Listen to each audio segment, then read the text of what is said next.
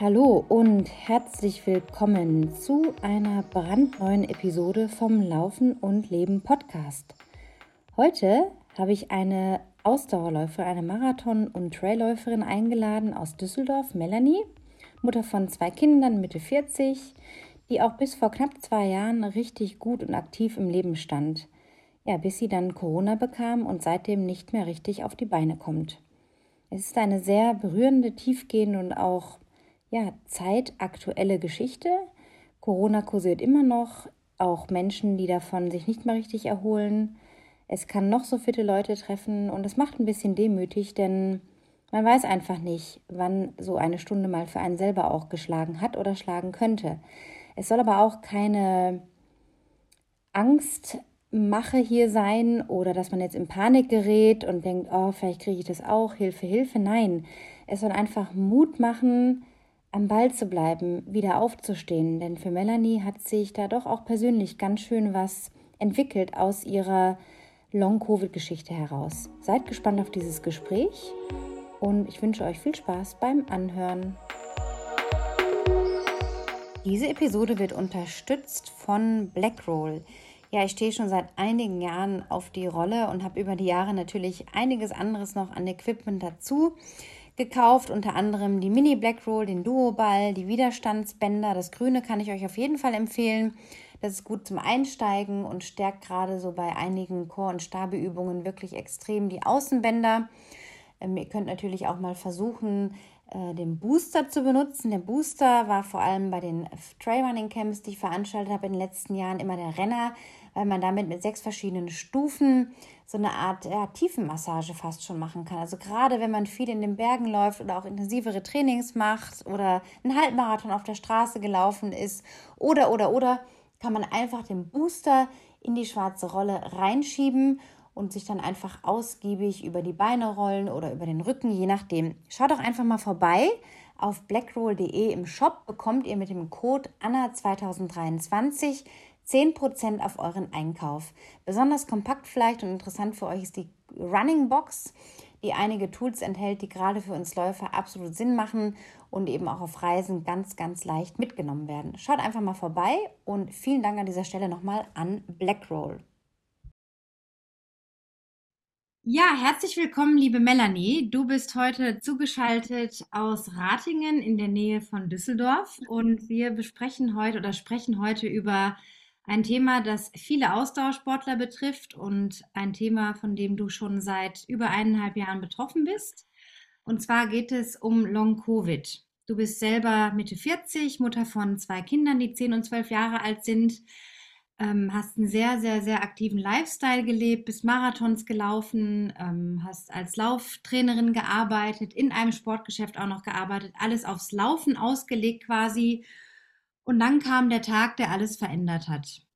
Jetzt erstmal herzlich willkommen nochmal und schön, dass du heute die Zeit nimmst, bei dir jetzt schon fast am Abend, um ja über deine persönliche Geschichte zu sprechen. Ja, hallo Anna. Ich freue mich über deine Einladung bin gespannt, was jetzt mich erwartet.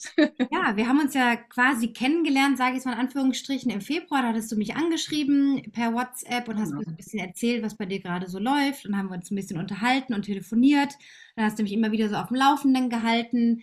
Ich habe da mal nachgehakt und äh, ja, habe dann die Idee gehabt, dass das wirklich ein Thema ist, ähm, von dem man ja viel hört, aber vielleicht jetzt gar nicht so Betroffene im Umfeld kennt.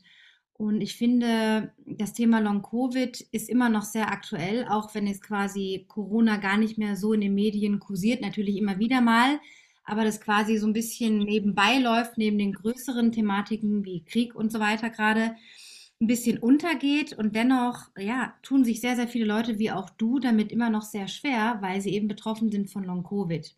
Jetzt erstmal die erste Frage wäre, jetzt so ein Tag wie heute, es ist schon fast abends bei dir, es ist jetzt äh, kurz vor 6 Uhr, also kurz, ja, halb sechs ist es.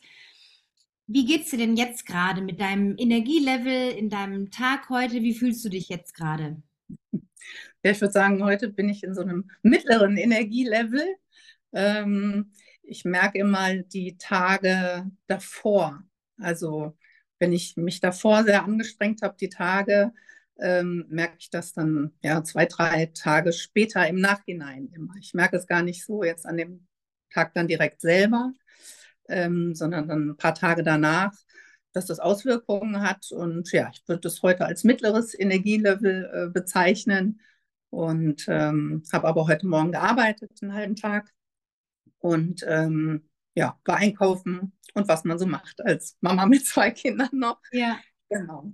Den ja. ganz normalen Alltag, den man halt so lebt. Und mittlerweile geht ja auch wieder halbtags arbeiten, was ja vor ein paar Monaten, als wir das erste Mal Kontakt hatten, gar nicht so ging.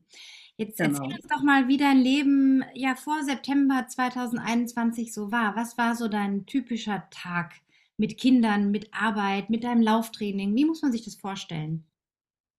Ja, ein sehr aktiver Tag. Also ich bin eigentlich ähm, ja, also fünf bis sechs Mal laufen gewesen in der Woche, morgens auch vor der Arbeit die Kinder in die Schulen äh, losgeschickt. Quasi danach bin ich laufen gegangen, habe noch meinen Haushalt gemacht, bevor ich dann morgens zur Arbeit auf bin. Auch das manchmal zu Fuß, also auch gerne zum Laden gelaufen ähm, oder mit dem Fahrrad gefahren. Dann bis 15 Uhr gearbeitet. Ähm, ja, dann entweder auch nach Hause gelaufen ähm, und dann fing der Nachmittag an mit den Kindern. Ähm, ja, Hausaufgaben, Haushalt, was noch so ansteht. Zweimal in der Woche habe ich abends Laufkurse gegeben, ähm, dienstags und donnerstags abends. Ähm, ja, vorher die Kinder versorgt. Ich war damals auch noch, ähm, habe alleine äh, gelebt mit den Kindern, drei Jahre lang. Und ähm, das war eigentlich so der klassische Tag. Freitags hatte ich immer einen Vollzeittag, also wirklich bis abends 18.30 Uhr. Und samstags ist ja sowieso im Einzelhandel der, der wichtigste Tag. Ähm, da arbeite ich auch immer. Ähm, ja, drumherum teilweise Personal Trainings noch gegeben. Wir veranstalten auch Lauftreffs, die mache ich auch noch. Und das war eigentlich so mein normaler Alltag. Ich war quasi mit beiden Beinen mitten im Leben gestanden. Warst du denn gerade auch in Vorbereitung zu dem Zeitpunkt auf einen Marathon oder einen Halbmarathon oder ein anderes Ziel, auf das du trainiert hast? Kannst du dich noch daran erinnern? Da war ja gerade Corona halt schon sehr aktiv und die Läufe waren alle noch abgesagt. Ähm, Stimmt, das fiel noch in den Zeitraum, ja. Das war, also ich war zu dem Zeitpunkt für Berlin angemeldet. Ähm, der hatte aber damals ähm, bin mir jetzt nicht sicher. Also 20 war ich definitiv angemeldet für Berlin. Da konnte man ja dann nicht starten. Dann habe ich dann quasi ein Jahr später konnte man, glaube ich, schieben. Und dann ähm, ja, fiel das ja für mich ins Wasser. Also das war ja dann quasi, also ich war schon im Training sozusagen. Ich war eigentlich immer im Training, weil ich hatte immer nie einen festen äh, Trainingsplan, sondern ich bin einfach immer viel gelaufen, viel und weit. Und ich brauche das auch für den Kopf. Das ähm, entspannt mich und hat immer so was Meditatives für mich, das Laufen. Und ähm, ja, von daher kann man schon sagen, war ich grundsätzlich ja in der Vorbereitung, ne? so kann man schon sagen. Ja, Laufen hast du auch geschrieben, mir damals ist so dein bester Freund gewesen. Du versuchst da jetzt natürlich wieder auch hinzukommen, aber da fällt natürlich dann auch erstmal ganz schön was weg, wenn es einem dann so reinhaut, wie es dir passiert ist. Also muss ich das vorstellen, Melanie ist total aktiv den ganzen Tag in Bewegung, macht und tut ähm, gibt die Laufkurse, läuft selber, Familie, Partner und so weiter, beziehungsweise damals auch noch ein Stück alleine gelebt. Mm, dann kam die Erkrankung, die Covid-Infektion.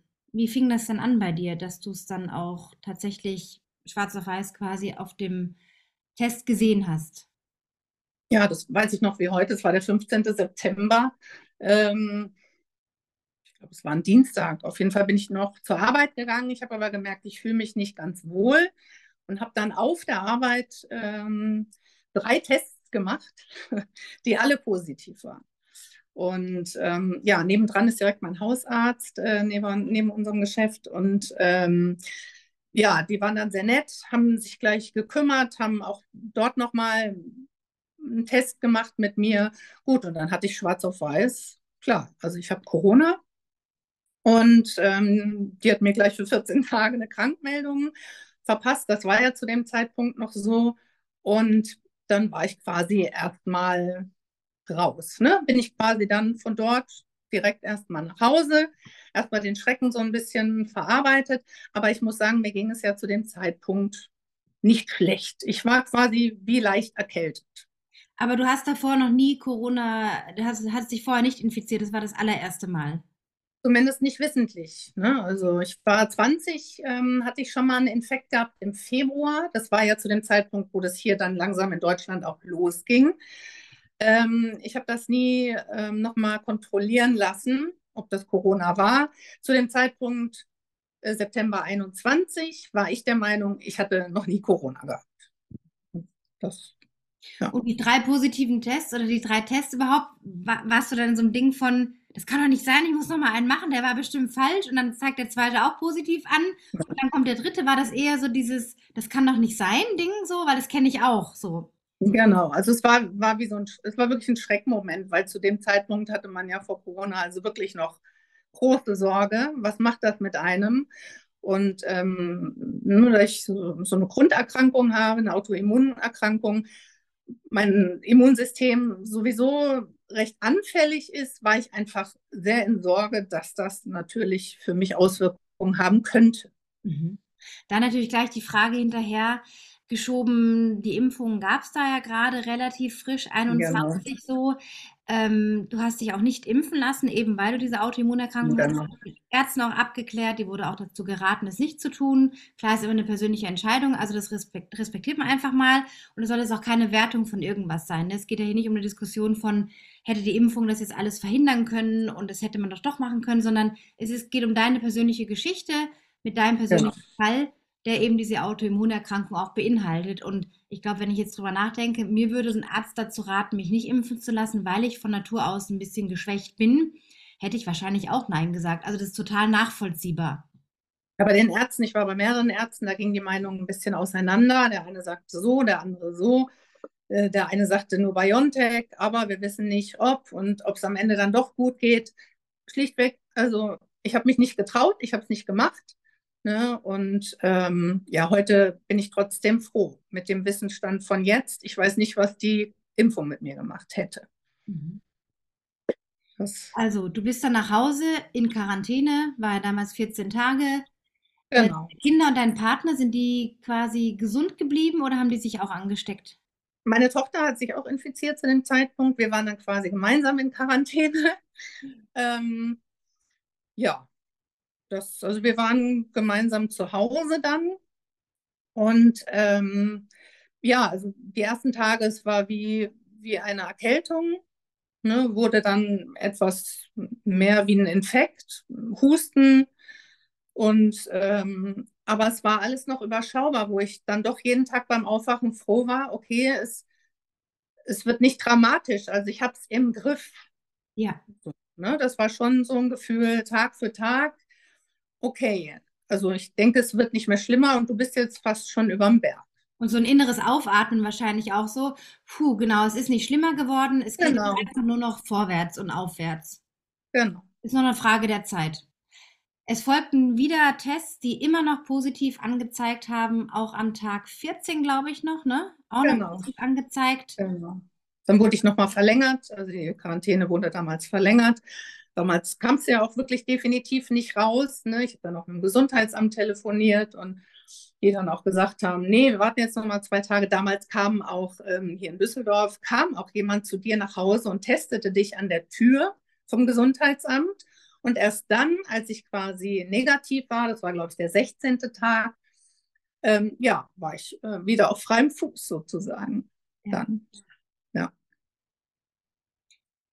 Doch der 15. Tag war es doch, der dann alles verändert hat.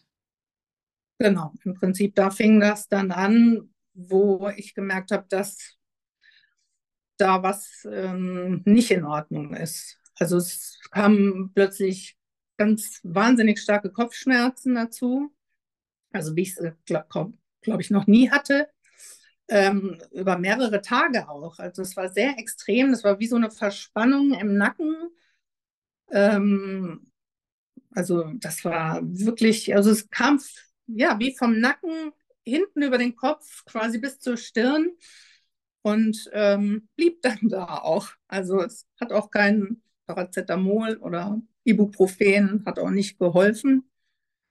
Und ähm, ja, dann habe ich im Prinzip gemerkt, wie ich eigentlich immer schwächer wurde und immer weniger konnte. Das heißt, du warst also in dieser Quarantäne, hast du auch gesagt, du bist aufgewacht, hu, ein bisschen durchgeatmet, es geht mir besser, es ist nicht schlechter, nicht dramatisch schlechter geworden. Äh, da sind Perspektiven, dass jetzt bald alles wieder rum ist und fertig und back to normal life. Und genau. dann kam aber erst der richtige, kam erst ja der richtige Schlag eigentlich auf den Kopf im wahrsten Sinne des Wortes. Also ich stelle mir den Schmerz vor wie etwas, was man sich überstülpt, so ein richtiger Schmerzhelm oder Haube oder wenn du so beschreibst, ja, genau. vom, vom Nacken hoch in die Stirn. Ähm, und wie, wie hast du dich dann so bewegt im Haus dann auch? Vom Energielevel her konntest du aufstehen? Was, was war da? Also das, das schon. Also ich war schon ähm, eigentlich alle Tage auch weiterhin habe ich mich bewegt. Ne? Ich habe versucht, die Spülmaschine auszuräumen, aber das ging zu den Tagen dann nicht mehr. Das ging in diesen 14 Tagen ging das noch. Es war zwar anstrengend, aber es war machbar. Aber dann war es plötzlich nicht mehr machbar. Also es war wirklich, ähm, dann habe ich auch sehr viel gelegen. Meine Tochter war ja dann zwischenzeitlich auch nicht mehr in Quarantäne und ich war dann auch viel allein zu Hause und ähm, ja, habe mich dann auch erstmal ähm, hauptsächlich erholt. Also es war dann auch gar nicht möglich mit den Kindern dann, die gingen ja zu dem Zeitpunkt, waren die Schulen ja wieder offen, sie gingen zur Schule und kamen nach Hause und es war mir nicht möglich, mich um die Kinder zu kümmern. Das, Hast du auch ähm, sowas wie Atemnot oder Herzstolperer oder was waren da so noch andere Anzeichen oder? Das hatte ich alles gar nicht. Mhm. Das hatte ich alles nicht. Ich hatte immer noch Husten, ne, so eine belegte Stimme. Ähm, aber das war's. Also kein Schnupfen mehr. Es war wirklich dieses absolute Plattsein, dieses Erschöpftsein, dieses, wie als hätte jemand den Stecker gezogen. Also so kann man es eigentlich am besten beschreiben, von jetzt auf gleich. Also ich konnte ja dann auch wieder rausgehen und ähm, ich weiß nicht, wie viele Tage da verstrichen sind dazwischen. Habe dann versucht, auch einen Spaziergang zu machen. Also ich kam wirklich 150, 200 Meter weit und habe mich dann auf die nächste Parkbank gesetzt und habe erstmal nur geheult, weil es war wirklich ein Körpergefühl, was ich bisher nie kannte. Und ich war ja wirklich ein, ein, ein, ein gut trainierter ja, äh, Langstreckenläuferin. Also ich war ja wirklich, ne, ich kannte meinen Körper, also ich kann das auch gut einschätzen, ne? auch so Veränderungen. Und ähm, also ich glaube, jeder Sportler kennt seinen Körper sehr gut, aber das war einfach ähm, ein Gefühl, was ich noch nie zuvor erlebt habe und was, glaube ich, auch insgesamt am einschneidendsten war, was ich je, je erlebt habe neben den Geburten meiner Kinder. Das stimmt, das ja. ist man auch, es ist vielleicht das Einschneidendste überhaupt, aber ja, es gibt wenig, was das toppen kann. Vom Gefühl her ich meine, man kennt es ja, man, man hat mal eine Grippe oder hat mal ganz schlimme Übelkeit und ist so schlapp und kommt nicht auf die Füße und denkt so, oh, allein der Gang zur Toilette klappt nicht. Irgendwie geht es dann schon. Ich stelle mir das Gefühl, oder beziehungsweise ich kann es mir gar nicht vorstellen. Dass ja, man, man kann es sich auch nicht man vorstellen. Hat, man hat das keine, nichts an Energie. Nichts. Genau. Also ich konnte zum Teil auch meine Arme gar nicht heben. Ne? Also es ist, ähm, es ist auch nicht mit Müdigkeit vergleichbar. Es ist keine starke Müdigkeit. Es ist eine bleiernde Erschöpfung, die da ist. Also es funktioniert nahezu nichts mehr. Also das Gehirn funktioniert nicht, weil du nicht denken kannst. Du kannst dich nicht konzentrieren. Konntest du, du sprechen normal? Konntest du mit deiner Familie kommunizieren? Ja, selbst das Sprechen war anstrengend. Also ich konnte zum Teil ähm, ja auch nicht ähm, nicht viel mich unterhalten. Abgesehen davon, dass in den Tagen und Wochen und Monaten danach ähm, das auch für den Kopf auch insgesamt äh, dieser Input auch einfach zu viel war. Also der Kopf kam mit dem Verarbeiten gar nicht hinterher. Hattest du Appetit? Konntest du normal essen oder war das dann auch wie ausgeschaltet? Also nicht so wie bei einer Grippe. Bei einer Grippe, da bist du ja, da hast du keinen Appetit, da ist nichts. Ich hatte auch dieses, ähm, den Geschmacksverlust, der war weg.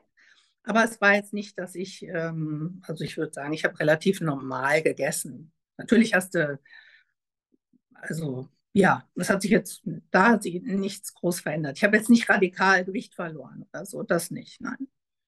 Wie ging es dann weiter nach diesem ersten, ja, Schock vielleicht auch, stelle ich mir vor. Ui, was ist jetzt hier los? Auseinandersetzung mit, was passiert mir hier? Wie ging das so weiter die nächsten Wochen danach? Vielleicht auch in Sachen Ärzte aufsuchen, recherchieren. Was hast du gemacht? Also ich habe, ähm, klar, ich war beim Hausarzt, ähm, aber die Ärzte wussten zu dem Zeitpunkt natürlich noch sehr wenig und haben gesagt, ne, sie können das vergleichen mit einer Grippe, da sind sie auch bis zu drei Monaten noch sehr schlapp danach, das ist normal, das wird besser werden. Gut, darauf habe ich mich zu dem Zeitpunkt halt ähm, verlassen. Aber das Rad musste sich ja weiterdrehen. Die Kinder gingen zur Schule, ne? der Haushalt musste gemacht werden. Wir hatten auch ein freudiges äh, Ereignis vor der Tür stehen. Im Dezember hatten wir äh, einen Umzug vor der Nase. Ähm, ich bin mit meinem Partner dann zusammengezogen. Ähm, das heißt, es gab ja auch was Freudiges vorzubereiten, zu organisieren. Meine Mutter kam dann noch äh, damals, mich zu unterstützen in Zeiten dann, wo dann noch gepackt werden musste. Ne? Muss ja noch alles auch organisiert sein. Ähm, die Umschulung meines Sohnes dann auch in den Ort, wo wir gezogen sind. Ne? Also ich hatte da einiges zu organisieren und zu klären. Das war alles sehr, sehr, sehr viel schwieriger. Aber als Mutter macht man das ja halt. Also es, äh, man, also es funktioniert ja, es muss ja. Ne? Also es geht einfach. Und das, ähm, aber ich habe dazwischen immer geschlafen, viel geschlafen.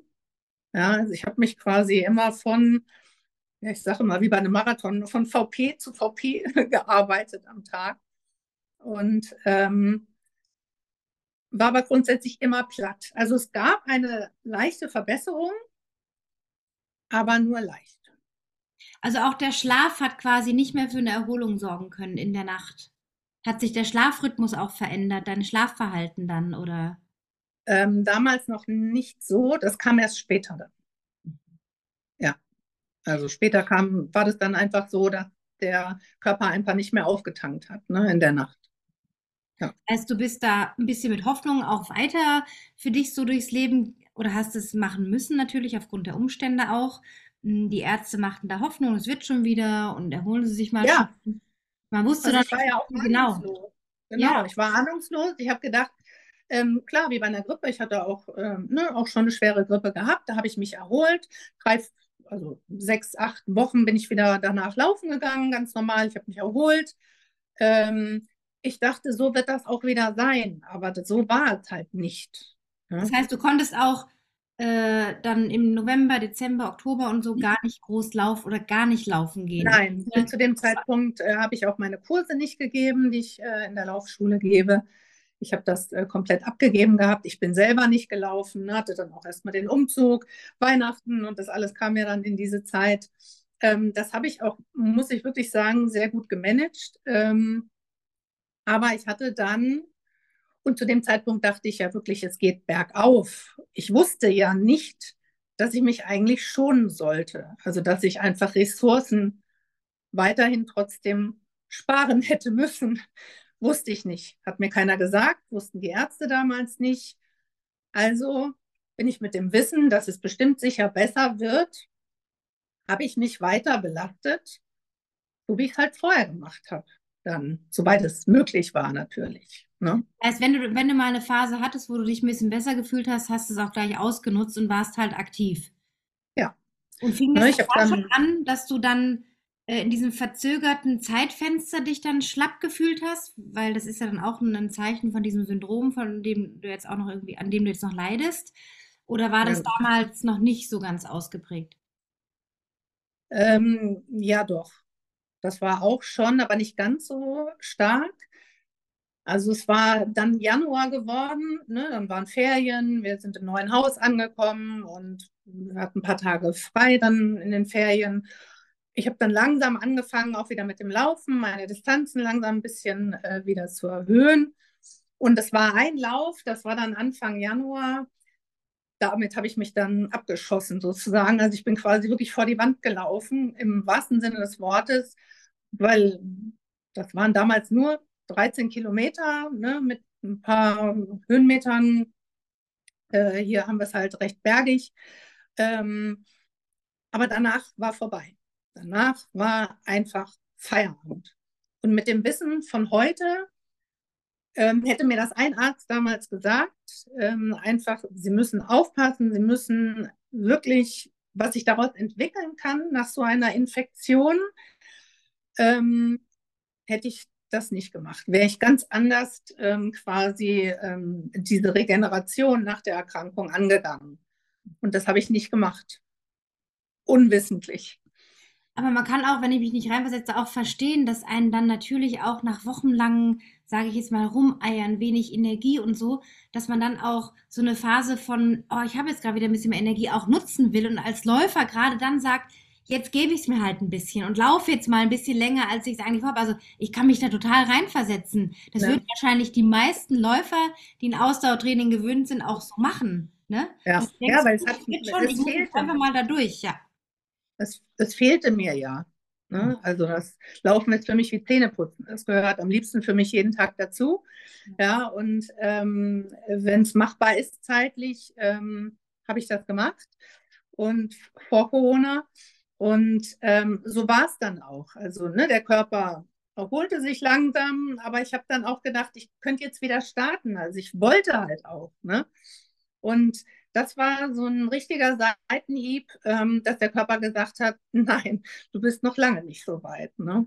Und dann war, dann kam es erst richtig dicke. Also und das war ja dann schon vier Monate quasi danach. Ja. Dass, ähm, dass dann mich wieder komplett zurückgeworfen hat und noch weiter, noch tiefer als, als vorher eigentlich. Also du kamst dann, im Lauf zurück und hast schon gemerkt, das war keine gute Idee oder warst du da noch guter Dinge, dass es doch vielleicht jetzt langsam aufwärts geht? Was war da? Nee, ich war schon sehr erschöpft. Also es war ein Sonntagmorgen, es war 8 Uhr, es war kalt, es war extrem windig, es hat geregnet. Ähm, das machte mir aber früher, ich laufe bei Wind und Wetter, mir ist das total egal. Aber ich habe gemerkt, dass das extrem erschöpfend war. Und das kannte ich so vorher nicht.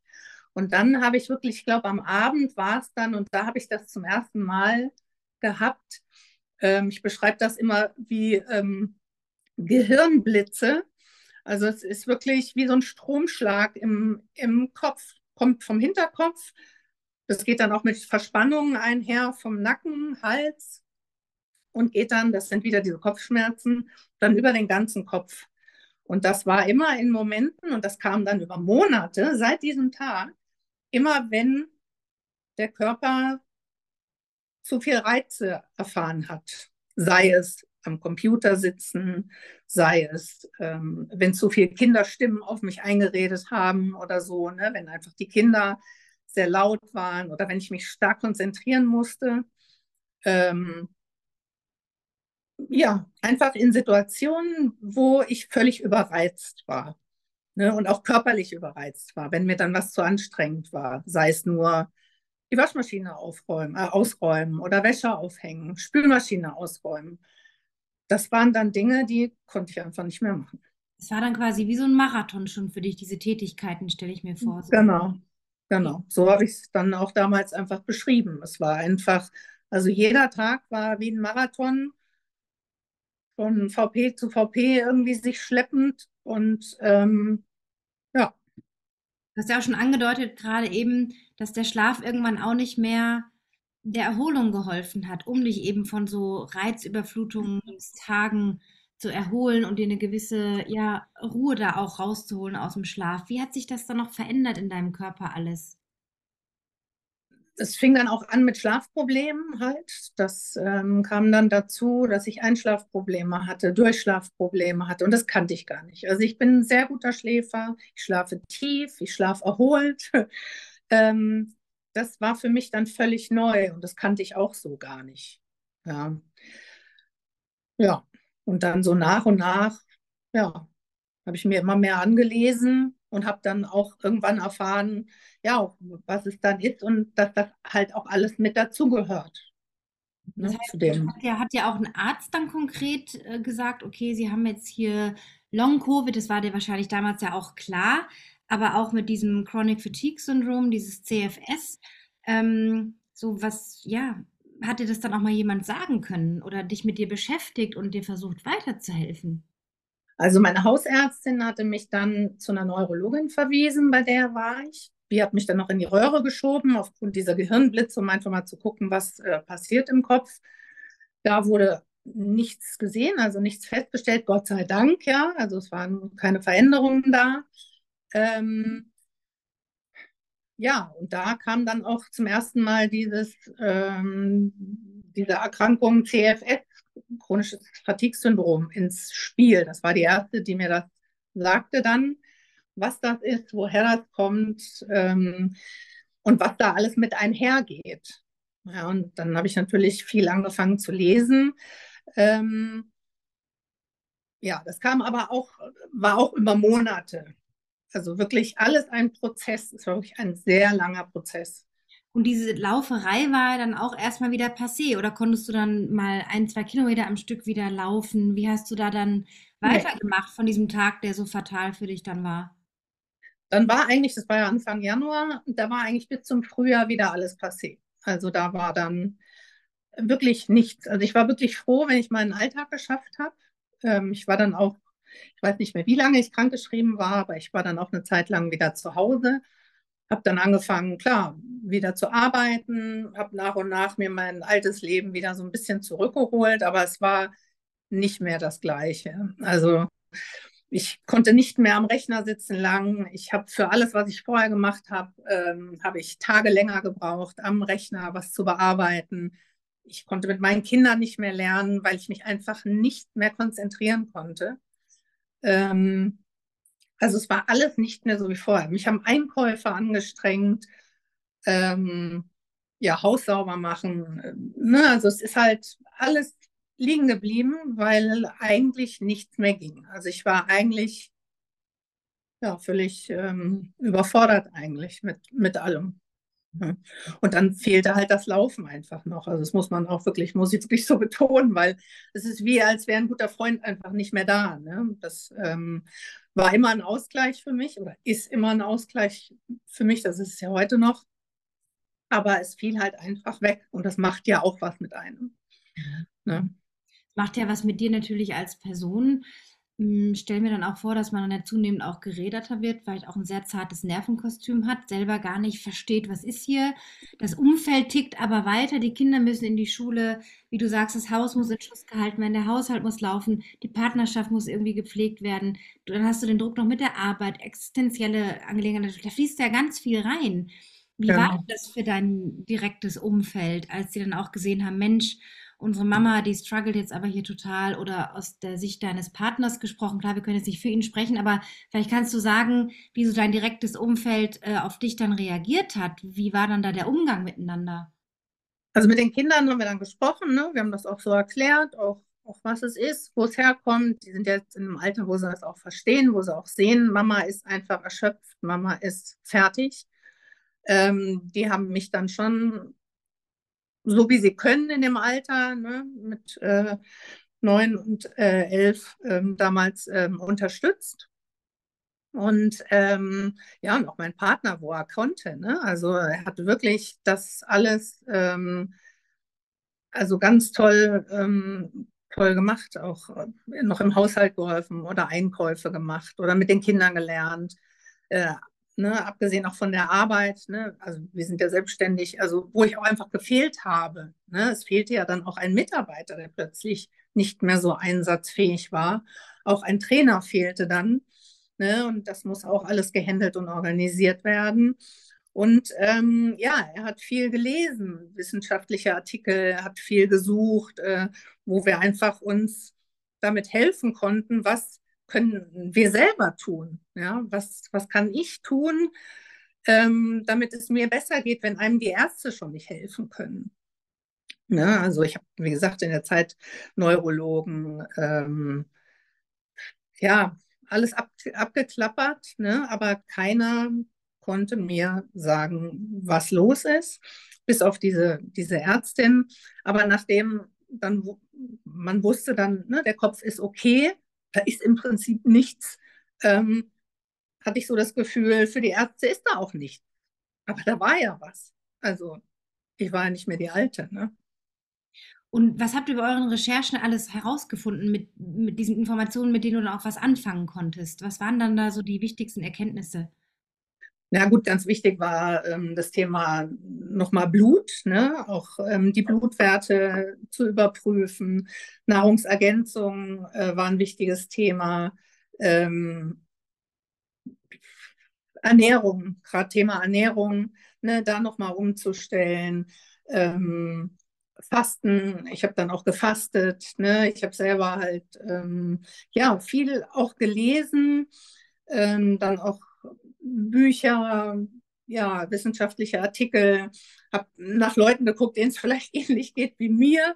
Ja, mir hat der Austausch einfach gefehlt. Also ich hatte niemanden, wirklich niemanden, weil es ging in meiner Umgebung, gab es niemanden, dem es so ging wie mir. Und dann stehst du schon ganz schön alleine da. Mhm. Ne? Und ähm, ja, nachdem ich dann wusste, ne, was es dann auch sich entwickelt hat, dieses CFS-Syndrom, war ich dann auch einfach froh, dass das Ganze einen Namen hatte. Ja, und wo ich dann nach und nach dann weiter gelesen und recherchiert habe, ne? dass es halt wichtig ist, ähm, dieses Pacing, Ruhezeiten einzuhalten, ne? den, den Alltag neu zu strukturieren, auch Dinge einfach wegzulassen. Also ich habe früher nie irgendwas weggelassen. Es musste alles gemacht werden und am besten fünf Dinge gleichzeitig. Und ähm, das ging jetzt halt eben nicht mehr. Und das war ein langer Prozess, dass ich halt ähm, ja, mit mir innerlich viel gearbeitet habe, dass ich selber halt für mich halt viel umgestellt habe. Ne? Das. Gerade das Thema Pacing, da hatte ich mich nämlich auch so ein bisschen reingelesen, bedeutet ja, wenn ich es richtig verstanden habe, dass du dir schon im Voraus Gedanken machen musst, wie manage ich meinen Tag heute oder auch schon an morgen weitergedacht, um dann die gewissen Energiereserven für eine Tätigkeit auch zu haben, oder? Ist es das, dass du sehr genau, genau planen musst? Genau. Und das äh, mache ich eigentlich bis heute, ähm, dass ich äh, mir immer Zeit nehme für, für eine Pause. Also auch für eine Schlafpause. Ne? Dass ich wirklich, auch wenn ich das Gefühl habe, ich muss jetzt vielleicht unbedingt gar nicht schlafen, aber dass ich mir ähm, Zeit nehme, um einfach die Augen zuzumachen und zu ruhen. Und auch den Augen einfach eine Pause gönne. Also wieder, ne, wieder Sinneswahrnehmung, einfach, einfach zu ruhen. Mhm. Ne, nichts zu hören und nichts zu sehen. Und ähm, das ähm, habe ich mittlerweile ganz gut ähm, äh, übernommen, so für mich in den Alltag. Auch wenn ich weiß, ich habe jetzt abends einen Laufkurs, mittlerweile gebe ich wieder einen, dass ich den Tag dann auch anders strukturiere, einfach. Ne? Das wo. Ja. Bei dem, bei dem Bluttest oder Blutbildern, die du wahrscheinlich ja auch hast erstellen lassen, kamen da irgendwelche großen Mängelerscheinungen raus? Oder hast du da noch was angepasst dann? Du hast ja von Nahrungsergänzung auch gesprochen. Genau. Also ich habe hier und da, ne, also jetzt nicht nur Vitamin A und E und Vitamin D, ne, das, das habe ich sowieso auch schon genommen, aber noch zusätzlich ähm, mit anderen Mitteln habe ich das noch ergänzt. Ne, und ähm, ja, organischer Schwefel zum Beispiel, ne, was jetzt so einem auch gar nicht sagt, wo man sich gar nicht äh, so mit auseinandersetzt. Das produziert der Körper eigentlich selber, aber auch eigentlich zu wenig. Ne? Und ähm, das sind so einzelne äh, Mineralstoffe und ähm, Vitamine, ne, habe ich mich dann nochmal mehr eingelesen und ja, ich habe es einfach ausprobiert, weil es klappt nur mit Ausprobieren. Ne? Und da ist kein Arzt, der sagt, nimm das, nimm das, nimm das, sondern ich habe es einfach an mir getestet und habe ähm, jetzt einige Sachen gefunden, die mir gut tun, die mich wieder auf einen guten Weg gebracht haben. Ähm, aber ich muss halt auch ähm, wirklich vor allem im Alltag strukturiert weiterhin bleiben, weil das ähm, ja so jetzt erstmal nicht, nicht mehr weggeht. Also es ist einfach wirklich chronisch geworden. Ich hatte ja jetzt diesen Januar auch wieder so einen Crash ähm, und das hat jetzt vier Monate gedauert, bis ich mich davon ähm, erholt habe. Das war jetzt quasi der dritte Crash. Mhm. Ja. Also wieder der Januar. Ich würde noch ganz kurz gleich nochmal drauf zurückkommen. Thema nochmal organischer Schwefel war gerade so ein Wort, so wo man kurz mal überlegt, warte mal, organischer Schwefel. Schwefel kennt man vielleicht aus der Chemie noch von irgendwelchen Experimenten aus der Schulklasse. Äh, was hat es mit dem organischen Schwefel in Sachen Nahrungsergänzung auf sich? Na gut, der Körper produziert es selber und ähm, es hat einfach ähm, körperlich positive Auswirkungen. Ich kann es hier jetzt gar nicht so genau erklären, was es im Körper genau macht, ja, weil ich nehme es jetzt auch schon sehr lange.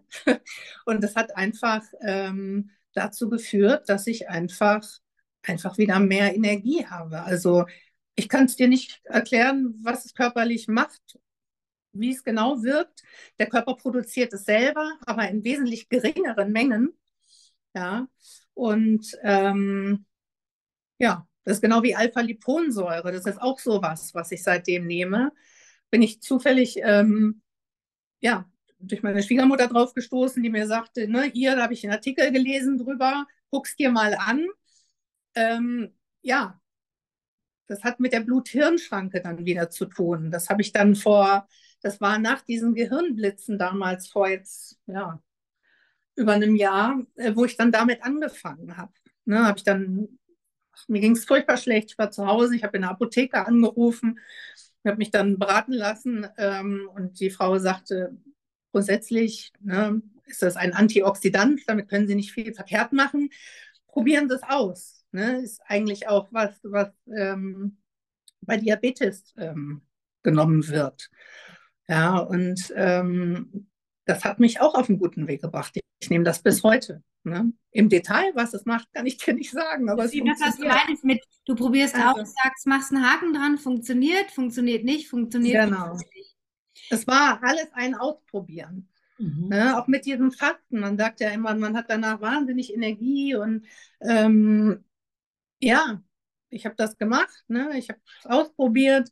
Auch jetzt bin ich so ein bisschen auf dieses Intervallfasten gekommen. Das versuche ich jetzt ähm, ne, unter der Woche immer zu machen. Ähm, ja, es funktioniert gut und ich habe das Gefühl, es tut mir gut. Ne?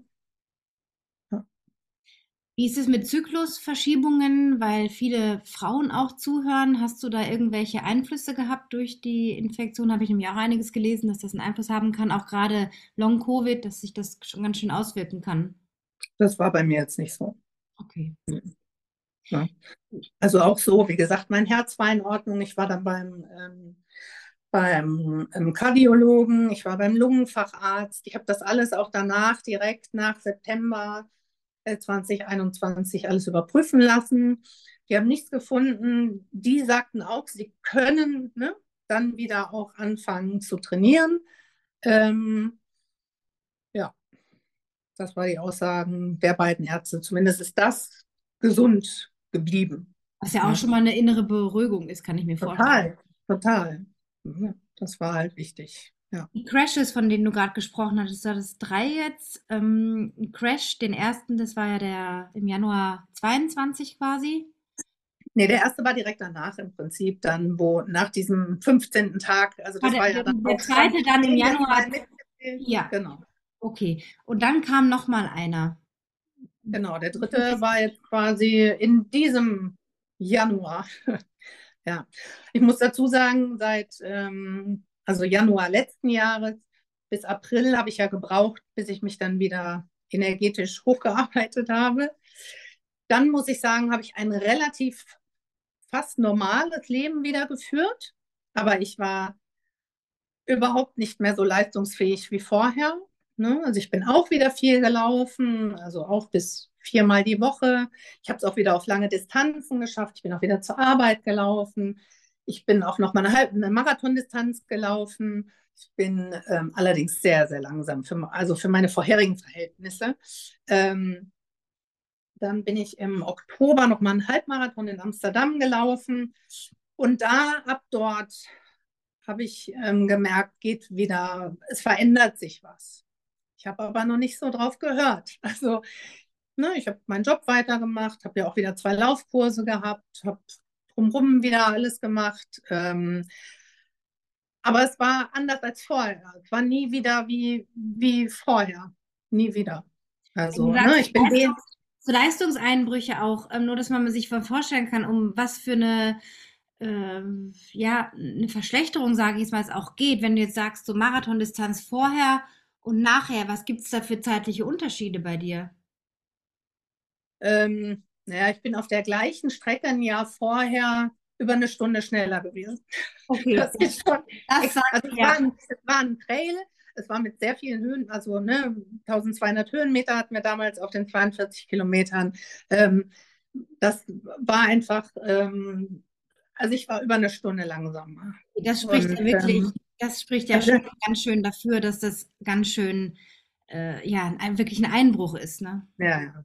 Und auch so, also meine Trainingsläufe sind einfach sehr viel langsamer. Also ich habe einfach keine Energien für Intervalle, äh, schnelle Tempodauerläufe. Ne? Das ist wirklich alles sehr rar geworden in meinem eigenen Training für mich. Ne? In der Laufschule, klar, da machen wir das auch mit unseren Laufschülern. Ne? Ähm, ja, aber ähm, so für mich jetzt selber noch im, im Training nebenbei ähm, ist das nicht drin. Also, also bis heute ist das nicht drin. Ne? Und ähm, ja, das ist schon. Ich stelle mir gerade vor, jetzt ist da jemand wie du, eine Mutter von zwei Kindern in einem schulfähigen Alter, die auch noch viel Betreuung brauchen. Ne? Ich meine, wenn sie älter werden, ist es vielleicht eine andere Sache. Ich kenne das halt von meinen. Ich habe da die letzten Jahre nicht mehr viel in der Schule gemacht, als sie erwachsen wurden so oder mit groß mitgeholfen. Aber gerade in dem Alter, in dem deine Kinder waren, da ist man als Mama schon sehr gefragt. Jetzt hattest du ja dann auch irgendwann das Glück, dass du dann mit deinem Partner zusammengezogen bist. Da stelle ich mir gerade vor, es ist jetzt eine Mutter wie du in der Situation, die gar keine Hilfe hat. Da krepiert man ja eigentlich im Alltag. Also das ist ja gut, ja und so war es ja am Ende auch. Also ich bin ja, ich bin ja quasi dann auch ins offene Messer wieder gelaufen. Das war ja dann quasi der dritte Crash. Ähm, na klar, immer noch in der Hoffnung, irgendwann wird es wohl wieder besser werden. Ne? Ich war dann auch wirklich stolz trotzdem. Ich bin den Lauf auch damals angegangen. Das war letztes Jahr im August. Mit ähm, mir ist die Zeit völlig egal. Ich möchte einfach nur wieder ein offizielles Event mitlaufen. Ich kannte die Strecke. Wir waren mit einer tollen Gruppe da. Ähm, das war ne, mit zwei Übernachtungen, war so ein richtiges Lauf-Wochenend-Event. Und ähm, ja, also es war rundum toll und ich kam nicht erschöpft ins Ziel. Das war mir das Wichtigste. Ich bin es halt auch wirklich langsam trotzdem angegangen, damit mir genau das nicht passiert. Ja, dass, es, dass ich danach erschöpft bin. Und so war es auch nicht. Mir ging es relativ gut. Also wirklich gut, würde ich sagen. Ähm, dann eigentlich bis Oktober, dann bin ich, wie gesagt, in Amsterdam den Halbmarathon gelaufen für meine jetzigen Verhältnisse. Also wieder recht zügig. Und das hat mich, glaube ich, dann danach hatte ich dann auch mm, einen Harnwegsinfekt, dann hatte ich noch mal irgendwas anderes. Also da fing es so an zu bröckeln langsam. Dann kam November, Dezember. Es war eine relativ äh, fordernde Zeit ne, mit Weihnachtsfeiern und einfach viel vorzubereiten, nicht nur privat, aber auch ne, geschäftlich, Weihnachtsfeiern und so weiter ähm, Weihnachtslauftreff, Silvesterlauftreff, äh, Silvesterlauf. Also wir organisieren das ja auch. Und ähm, dann bin ich am 8. Januar noch Neujahrslauf mitgelaufen. Das waren nur fünf Kilometer. Okay, der Neujahrslauf, da waren wir jetzt gerade bei Januar 23. Genau, wie gesagt, fünf Kilometer gelaufen. Die Kinder sind auch gelaufen. Ich bin mit Daniel zusammengelaufen. Ähm, wie gesagt, alles für meine Verhältnisse okay. Ich war wieder eigentlich schon so langsam wieder so Richtung ne, meiner alten Zeiten, so langsam wieder. Und ich hatte ein gutes Gefühl, ich freute mich, aber dann kam wirklich drei, vier Tage später, kam dann wieder der Gong. ne? Und dann habe ich, glaube ich, 14 Stunden geschlafen an dem einen Tag. Ich konnte auch nicht zur Arbeit gehen, also ich war fertig. Und ähm, dann war ich wieder für vier Monate fertig. Und dann war ich jetzt drei Monate krankgeschrieben auch. Also ich war komplett raus. Von jetzt auf gleich keine Laufkurse mehr, kein Laufen. Ich konnte den Kindern nicht mehr Abendessen machen. Ich konnte am Esstisch nicht mit dabei sitzen abends, weil ich einfach fertig war. Und da, da hast du dann auch keinen Appetit mehr. Da ist dann auch einfach nichts mehr. Der Körper ist einfach energielos. Da ist nichts mehr. Und das kam dann wieder sehr schnell der dritte Crash jetzt wieder drei, vier Monate raus. Dann stell dir mir vor, du gehst in diesen Wellen von Hoffnung. Du, du schlängelst dich quasi durch das Jahr, hast wieder Hoffnung, es läuft wieder der Amsterdam Halbmarathon und gibt einen Auftrieb. Dann kommt der nächste Crash. Und was sind jetzt so deine Ausblicke nach dem, Letz-, nach dem letzten Überstandenen? Was, was geht dir da durch den Kopf jetzt? Was sind deine Ausblicke? Ja gut, insgesamt bin ich natürlich sehr vorsichtig geworden. Ne? Mit, mit Zielen auch. Der Mensch braucht Ziele, die habe ich auch. Aber ähm, ich bin einfach sehr vorsichtig, weil ich einfach nur so mir was vornehmen kann, wie der Körper es auch zulässt. Ne? Und das gilt am Tag selber, gilt für den Alltag. Was kann ich reinpacken in den Tag? Also ich habe mir jetzt auch einfach zu Hause ne, mit einer Haushaltshilfe einfach Unterstützung geholt. Ähm, ich habe teilweise an Tagen, lasse ich mir das Essen nach Hause liefern, die Einkäufe, weil ich einfach ähm, ne, dann auch einfach sage, so, es sind jetzt einfach Dinge, ich muss einsparen irgendwo. Ne, und ähm, ja, jetzt ne, mittlerweile, ne, wir haben ein Haus, sind mittlerweile drei Kinder, Familie ist groß. es ähm, muss laufen, es muss organis will organisiert sein. Ne? Und ähm, von daher ähm, ist viel unterzubringen in so einem Tag mit 24 Stunden. Ähm, aber ich muss es meinen körperlichen Verhältnissen anpassen. Und ähm, ich muss dazu sagen, klar, ich habe mich die Monate danach auch immer mehr zurückgezogen, ne? weil ähm, ich einfach ähm, mit dem, was ich hier zu Hause zu machen habe und einfach auch körperlich mit mir zu vereinbaren habe im Moment, ähm, war gar nichts anderes möglich. Ne? Das heißt, auch viele Kontakte sind eingeschlafen. Ähm, ja, was sehr schade ist einfach, ne? weil man sagt es ja immer so schön, da weiß man, wer sind die echten Freunde, wer, wer bleibt am Ende noch nach diesen Situationen. Ähm, ja, und da ist nicht mehr viel übergeblieben. Ne? Aber ich merke einfach auch grundsätzlich, dass ähm, ich nicht mehr so gut in, einfach mit vielen Menschen einfach ähm, bei Veranstaltungen, ähm, wenn, wenn viele Stimmen auf mich einreden, ähm, dass mir das sehr schwer fällt. Also allein von der Konzentration her. Also es ist einfach so ein bisschen, ähm, ja, ich sage immer, mein Kopf hat keine Kapazitäten mehr frei dann in dem Moment. Ne? Und je nachdem, was ich am Tag vorher schon alles gemacht habe, ist es halt immer so ein bisschen, ähm, ja, entsprechend muss ich mich organisieren. Ne? Wenn ich was abends äh, noch mache oder wir haben abends einen Lauftreff, dann muss ich am Tag äh, ein bisschen runterschalten und auch ein paar ähm, Ruhezeiten noch mit einplanen einfach. Ne? Kann ich mir so ein Wirbelwind sein, wie ich früher halt war. Und dieses mit den Kontakten, dass so ein paar Kontakte eingeschlafen sind, hm, hast du da auch so, ein, so, ein, so eine Hilflosigkeit im Umfeld festgestellt, dass die Leute gar nicht wissen, wie sollen sie mit dir umgehen?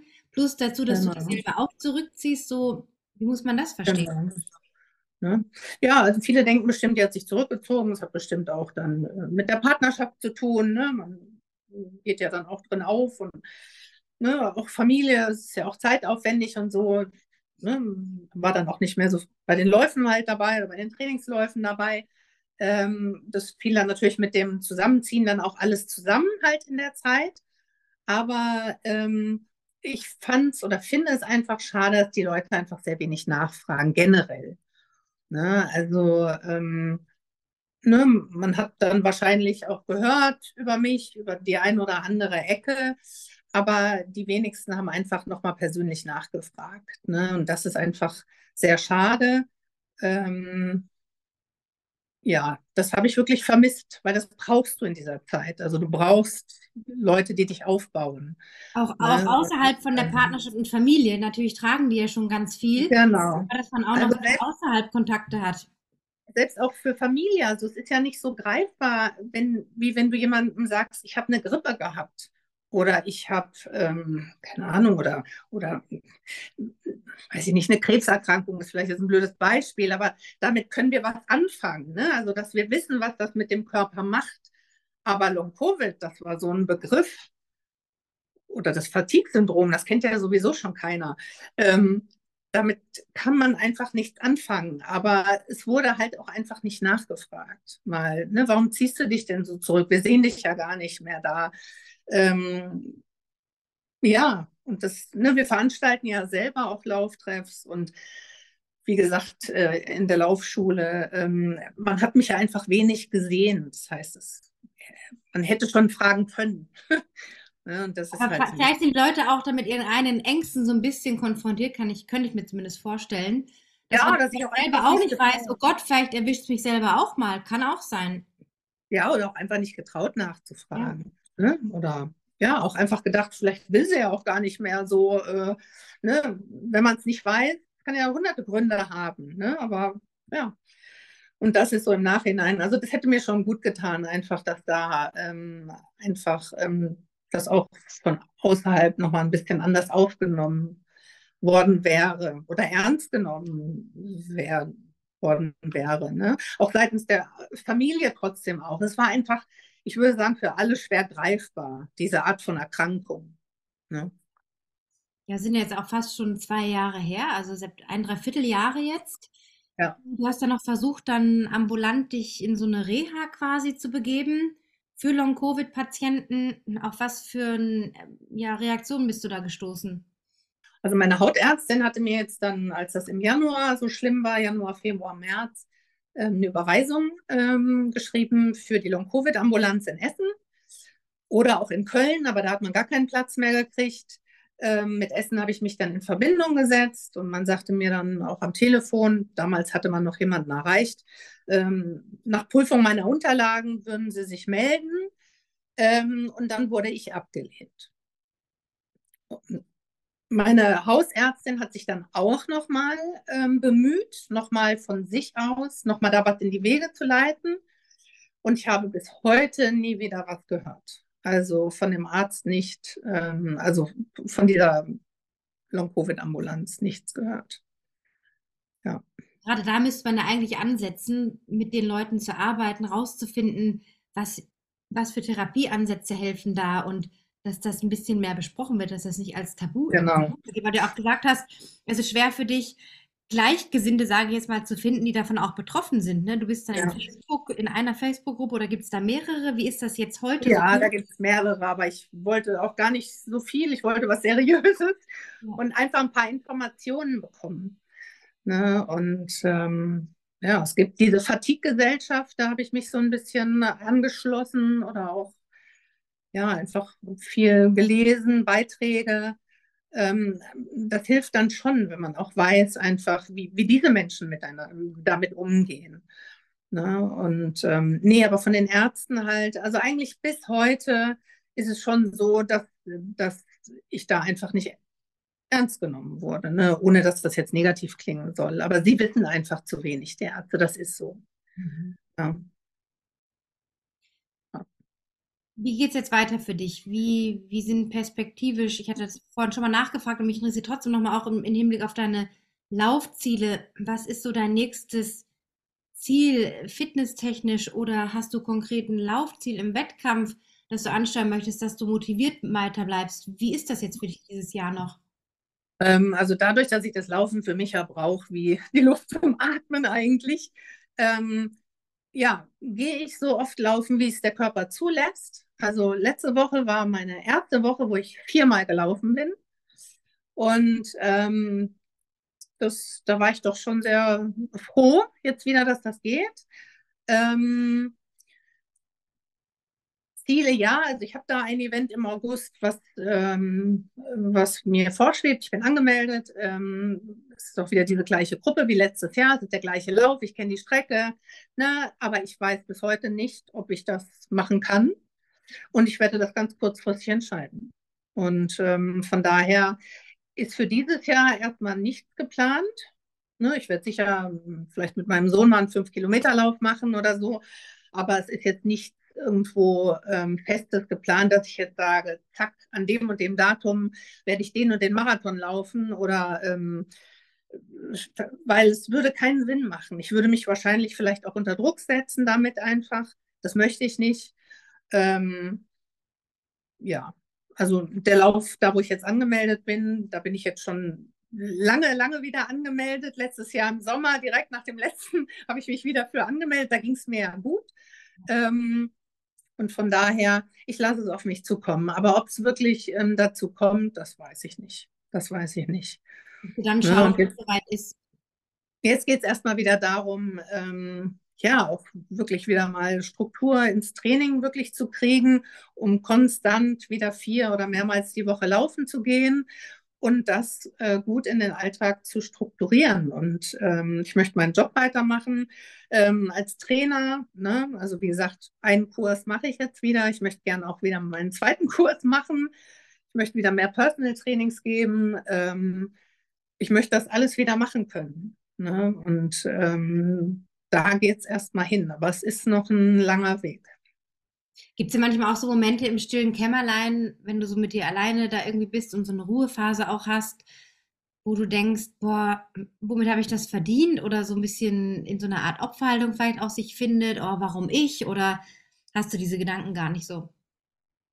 Ja, doch, also Anfang des Jahres war das schon, also als das dritte Mal dann das so war, ne, dieses, dass man wirklich gar nichts mehr machen kann, ähm, da war das schon so wo ich gesagt habe, das geht dann auch äh, emotional und mental einem so nahe, dass ähm, da war ich auch also schon in einem richtigen Loch drin. Das muss ich schon sagen. Ne? Und ähm, ja, da helfen einem dann, glaube ich, auch schon die Kinder, weil, wie gesagt, man, man muss aufstehen, man muss weitermachen und ähm, ja, sich von Tag zu Tag arbeiten. Und ähm, Und wenn es doch irgendwas Positives, sage ich jetzt mal vorsichtig ausgedrückt, gibt, so für dich, was du aus diesem ganzen Weg, der jetzt ja wirklich schon sehr, sehr lange geht, für dich ziehen kannst. Du sagtest ja vorher, du warst eine sehr aktive Person, in Action, positiv, immer irgendwie in, ja, in Bewegung. Hast dir selten Ruhe gegönnt und jetzt wirst du quasi durch diese Krankheit oder was jetzt darauf gefolgt ist im CFS gezwungen, dir Ruhe zu gönnen, weil es einfach nicht anders geht. Was ja. hast du da für Lektionen für dich, fürs Leben rausgezogen? Aus dieser Erfahrung bisher? Einfach auch ein bisschen mehr Achtsamkeit, einfach auf den Körper, auf die Gesundheit. Und ähm, ja, dass es auch einfach mit weniger ähm, geht. Also dass einfach auch Dinge mal liegen bleiben können. Ja, und dass es ähm, nicht schlimm ist, wenn eine E-Mail mal am nächsten Tag beantwortet wird oder wenn der Lauf halt nicht heute stattfindet, der Trainingslauf, äh, sondern morgen. Und ähm, ja, dass einfach mal andere, also dass einfach mal Dinge dann auch einfach zurückstecken, weil es halt heute einfach nicht möglich ist. Ne? Früher hätte ich das nicht zugelassen oder hätte auch einfach gemacht, auch wenn ich platt war. Ne? Und heute sage ich, ähm, nee, dann muss das halt einfach warten, nochmal ein, zwei Stunden oder bis morgen. ne? Und das ähm, muss dann auch okay sein. Ne? Hast du noch irgendwas, was du den Zuhörern mit auf den Weg geben möchtest? Egal. Ja, einfach Geduld mit sich zu haben. Einfach Geduld mit sich und dem Körper zu haben. Ne? Und ähm, ja, also schon auch äh, die Hoffnung zu haben, dass man da auch wieder rauskommt. Ne? Weil ich denke, es gibt einen Weg, man kann selber unheimlich viel machen. Ähm, ja, sich zu informieren, ähm, sich auch einfach mal in den eigenen Körper und in den eigenen Alltag mal so reinzuhorchen, reinzuschauen, was, was kann ich ändern einfach. Ähm, und ähm, sich den neuen Gegebenheiten halt anpassen. Ja, und nicht den Kopf hängen zu lassen, ne? auch wenn es manchmal schwer ist. Aber ähm, ja, man kommt da auch immer wieder raus. Ja, du lebst es ja vor, also. Und am Laufen zu bleiben natürlich, weil also das ist halt einfach, ähm, ja, das umgibt mich und das äh, werde ich auch nicht ähm, aufhören. Auch wenn dieses immer wieder von vorne anfangen ähm, auch immer wieder schwer ist, halt, ne? Klar, das ist wie, ja, nach einer Grippe, wenn du wieder anfängst, fühlst du dich auch nicht gut, ne? Und ähm, der erste Schritt ist immer dann schwierig, aber ähm, man kriegt ja auch wieder ganz viel zurück und das ist so, ich genieße wieder die Läufe, einfach draußen zu sein, die Luft, die Sonne, also alles. Das, und da kriegt man dann wieder so viel zurück und dann komme ich auch mittlerweile auch wieder energetisch aufgeladen zurück. Ich darf mich halt nur nicht verausgaben. Das ist so. Ne? Wenn jetzt jemand mit dir in Kontakt treten möchte, weil er vielleicht selber betroffen ist oder jemanden kennt im Umfeld, Wie kann man dich denn erreichen, wenn man da mehr noch wissen möchte oder sich vielleicht austauschen möchte mit dir? Genau, also gerne über Instagram oder Facebook. Ne? Ich, ähm, Facebook mit Namen äh, Melanie Klose findet man mich. Ähm, oder bei Instagram unter äh, unterstrich Running Mel, nee, Running unterstrich Mel. Verlinken wir alles in den Show Notes. Genau, genau. Und ähm, ja, oder auch über die Laufschule Düsseldorf oder Bunat Düsseldorf. Da ähm, ja, bin ich auf jeden Fall erreichbar. Also es ist jetzt schon ein bisschen später bei dir. Du hast an Energie nichts eingebüßt heute im Gespräch. Äh, du hast eine ganz tolle Ausstrahlung, sprühst für Energie. Es ist auch eine Geschichte von immer wieder aufstehen, wie du gesagt hast, immer wieder schauen, was geht, die Hoffnung nicht aufzugeben. Und äh, ja, in diesem Sinne bist du da, glaube ich, schon auch ein Vorbild für Menschen, die jetzt auch betroffen sind, weiterzumachen und den Kopf nicht in den Sand zu stecken. Also Chapeau dafür und ich kann dir nur alles Gute weiterhin auf deinem Weg wünschen und ich bin mir ganz sicher, dass du auch eines Tages, egal wann auch immer das sein wird, wieder voll in deiner Kraft stehen wirst als Läuferin. Auf jeden Fall. Dankeschön. Ich danke dir fürs Gespräch. Ja, liebe Melanie, alles Gute für dich. Dankeschön. Tschüss, Tschüss Anna.